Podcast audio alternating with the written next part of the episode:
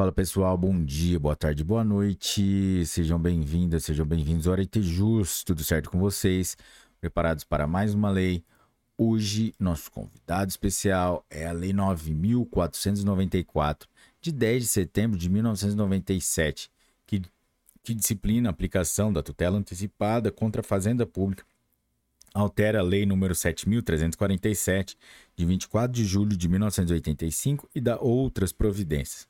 Galera, antes de começarmos, não se esqueça de deixar o seu like, se inscrever no canal, ativar o sininho para receber as notificações e compartilhar com seus melhores amigos. Vamos lá? Artigo 1 Aplica-se a tutela antecipada prevista nos artigos 273 e 461 do Código de Processo Civil, ou disposto nos artigos 5 e seu parágrafo único e sétimo da Lei nº 4.348, de 26 de junho de 1964, no artigo 1 em seu parágrafo 4 da Lei nº 5.021, de 9 de junho de 1966, e nos artigos 1 3 e 4 da Lei 8.437, de 30 de junho de 1992. Artigo 1a. Estão dispensadas o depósito prévio para interposição de recurso as pessoas jurídicas de direito público federais, estaduais, distritais e municipais. Artigo 1b. O prazo a que se refere o caput dos artigos 730 do Código de Processo Civil e 884 da Consolidação das Leis do Trabalho, aprovada pelo Decreto-Lei nº 5.452, de 1 de maio de 1943, passa a ser de 30 dias. Artigo 1c.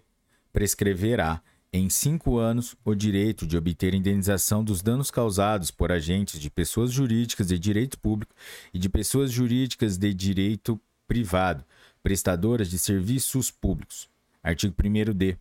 Não serão devidos honorários advocatícios pela Fazenda Pública nas execuções não embargadas. Artigo 1e. São passíveis de revisão pelo presidente do tribunal, de ofício a requerimento das partes, as contas elaboradas para aferir o valor dos precatórios antes de seu pagamento ao credor. Artigo 1f. Nas condenações impostas à Fazenda Pública, independentemente de sua natureza e para fins de atualização monetária, remuneração do capital e compensação da mora, haverá incidência uma única vez até o efetivo pagamento dos índices oficiais de remuneração básica e juros aplicados à caderneta de poupança. Artigo 2 o artigo 16 da Lei 7.347, de 24 de julho de 1985, passa a vigorar com a seguinte redação: Artigo 16. A sentença civil fará coisa julgada erga omnes, nos limites da competência territorial do órgão prolator, exceto se o pedido for julgado improcedente por insuficiência de provas, inclusive em qualquer legitim... hipótese em que qualquer legitimado poderá intentar outra ação com idêntico fundamento, valendo-se de nova prova. Artigo 2a. A sentença civil prolatada em ação de caráter coletivo proposta por entidade associativa na defesa dos interesses e direitos dos seus associados abrangerá apenas os substituídos que tenham, na data da propositura da ação, domicílio no âmbito da competência territorial do órgão prolator.